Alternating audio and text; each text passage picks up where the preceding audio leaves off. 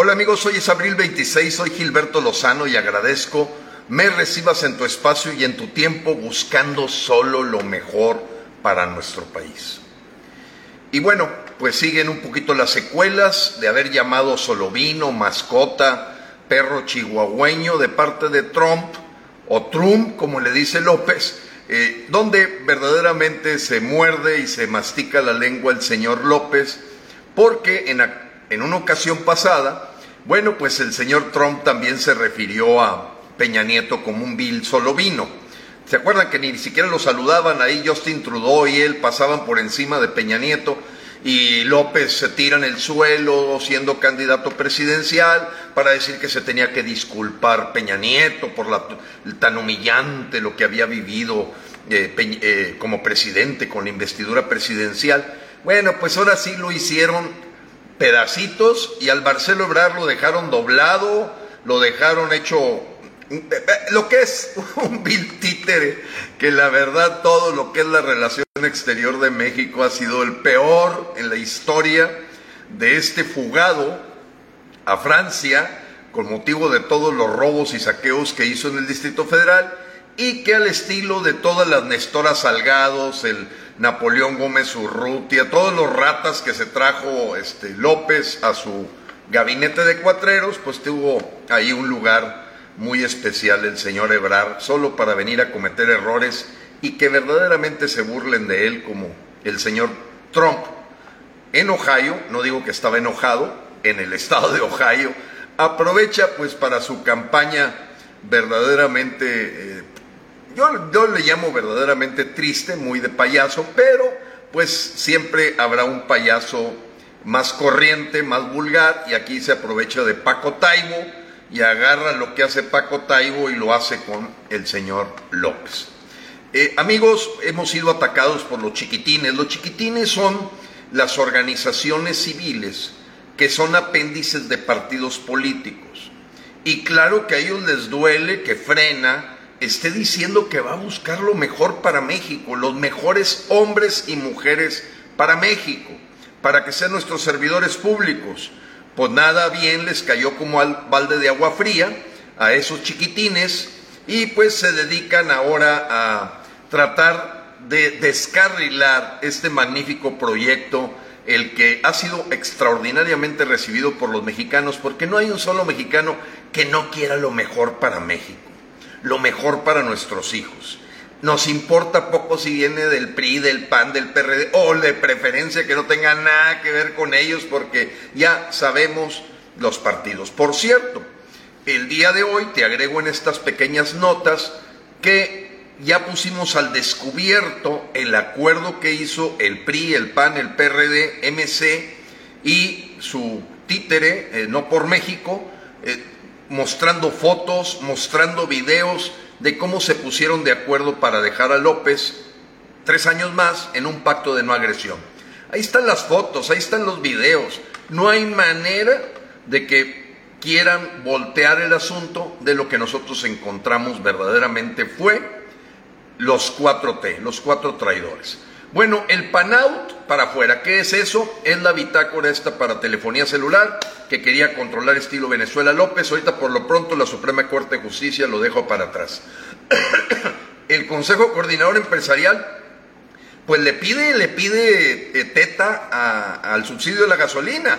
El señor Francisco Cervantes, que no es más que un lacayo del gobierno, eh, peor que lo que teníamos antes de Carlos el Tapete Salazar Lomelí, pues ahora nos llega un tipo verdaderamente seleccionado por la 4T para hacer de lambiscón.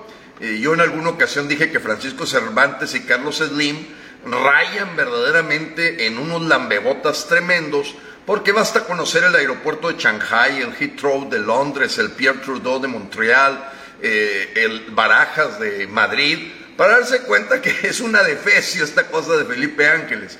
Pero este par de imbéciles pues se atreven a decir que es una obra de clase mundial.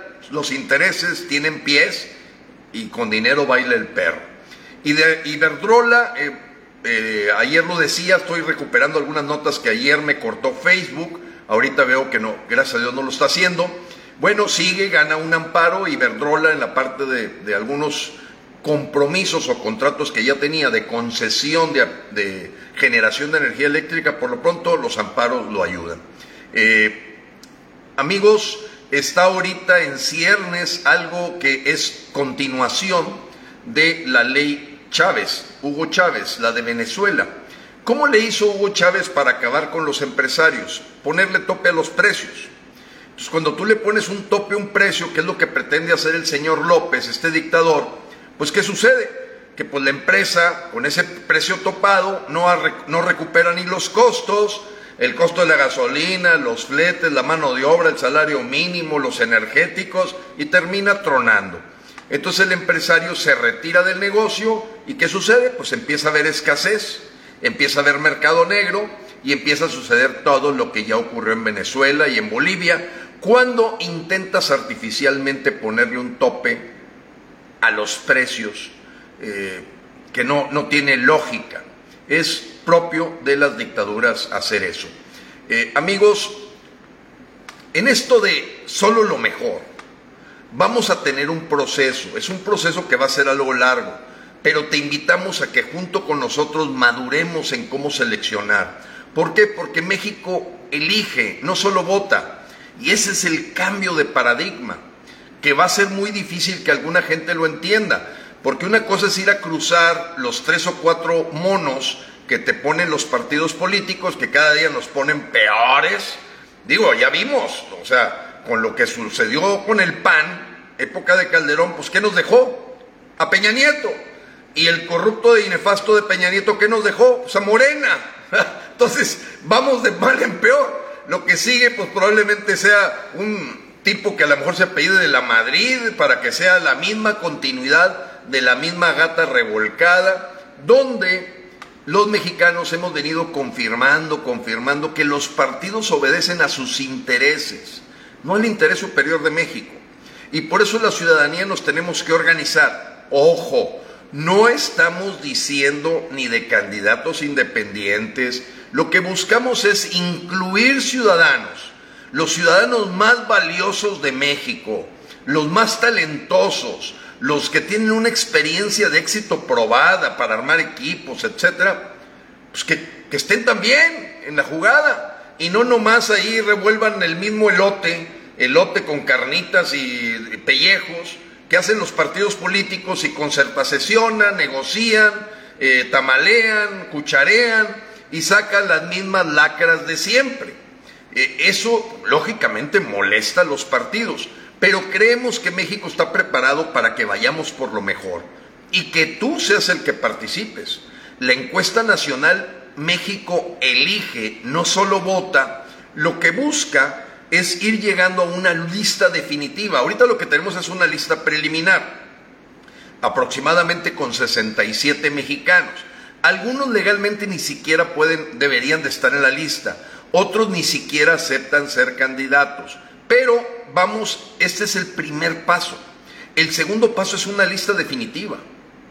El tercer paso es una evaluación con currículum, historial, experiencias de cada uno. El cuarto paso es que los 10 finalistas los conozca todo México en debates, en foros, una vez que acepten ser gente que pueda ser a lo mejor acogido por una coalición de partidos políticos. Digo, pero tenemos que hacerle frente a Morena con lo mejor de México. No pueden ser las mismas liendres ahí que, que piojitos y, y, y, pulguitas que sacan, ¿verdad? No puede ser. México ya no está para darse ese tipo de lujos, más cuando viene de un proceso destructivo en donde México continuó haciéndole el caldo a lo gordo a López tres años más. Y por ello, amigos, voy a iniciar el día de hoy con una primera persona. Yo te voy a ir platicando uno por uno. Quiénes son, qué hacen, qué comen, qué desayunan, qué han hecho, etc. Y me gustaría agarrar un caso emblemático porque ha estado pues, en la curul grite grite se trata de la señora Lili Telles.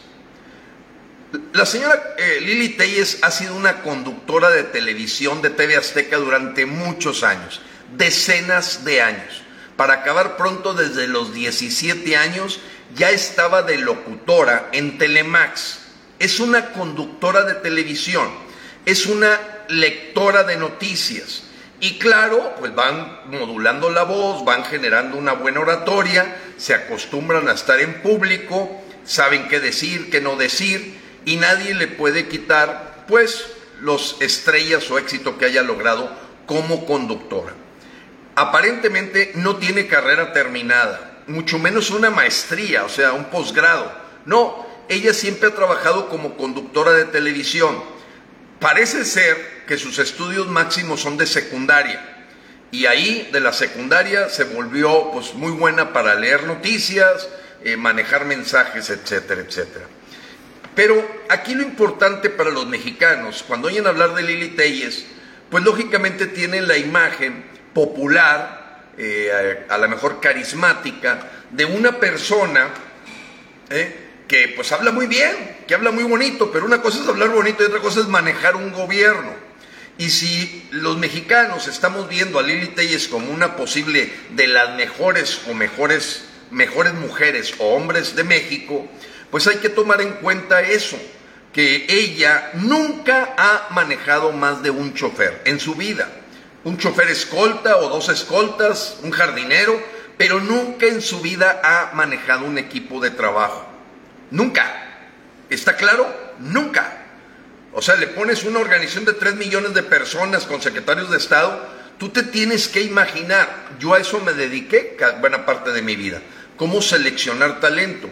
Entonces tú ves el perfil y el perfil que los mexicanos empiezan a abonar con fuerza. Fíjense lo que quieren los mexicanos. Quieren liderazgo orientado a resultados, no a dar excusas, no a dar disculpas, no a, echarle la culpa al otro, no, resultados. Eso lo piden, vaya, en un 50%. Después dice, como segunda característica de alguien que pudiera ser precandidato, pues una persona que sepa armar equipos de excelencia, no una persona de segunda que escoge gente de tercera y de cuarta y que termina poniéndote un antropólogo en el INSABI, un periodista en salud, un agrónomo en Pemex, un abogado en CFE y pues una licenciada en lengua inglesa en economía. Eso no jala. Ya lo vimos, está destrozado México. No da pie con bola. López ya perdió toda su legitimidad. Hace dos videos te expliqué que no tiene más que el 16% de aprobación. Y aunque la prensa pagada por López quiere mencionar que tiene una popularidad alta y aceptación del 60%, es falso amigos. Las urnas secretas dejan la verdad y con todo y acarreo fue 15 millones de 93, da el 16%. Lo mismo que te dijo Frena meses y meses. Pero ellos quieren seguir contando una mentira mil veces creyendo que se va a convertir verdad. No es cierto. López pudo haber salido el 10 de abril sin dudas. Si 22 millones de mexicanos hubiéramos ido a las urnas, sin dudas. Bueno, hay otra cosa que piden los mexicanos, que esté independiente del crimen organizado. O sea, no puede ser alguien que le da brazos, eh, que anda protegiendo. Ya ven ustedes lo que acaba de decir ahorita la jefa de la DEA en Estados Unidos, que ya están poniendo atención y así como pescaron a José Orlando Hernández, expresidente de Honduras, y se llevaron a Manuel Noriega, el expresidente de Panamá, y lo sacaron casi con helicópteros, pues acaba de decir en una rueda de prensa el viernes pasado que van a buscar a la gente que está protegiendo a los capos, que se hace guaje, que se hace taruga, que hace como que la Virgen le habla para que los carteles sigan creciendo y sigan traficando droga y sigan haciendo todos sus negocios de extorsión, desaparición, secuestro de mujeres, feminicidios, etc. Entonces la independencia de los cárteles del crimen organizado es muy importante. O sea, no puede ser alguien eh, que primero va a perseguir a los empresarios que se autoabastecen de energía que a los capos o que Alejandro Germanero esté dedicado a la pelea con Scherer y con su cuñada, en lugar de estar procurando la justicia con los capos criminales.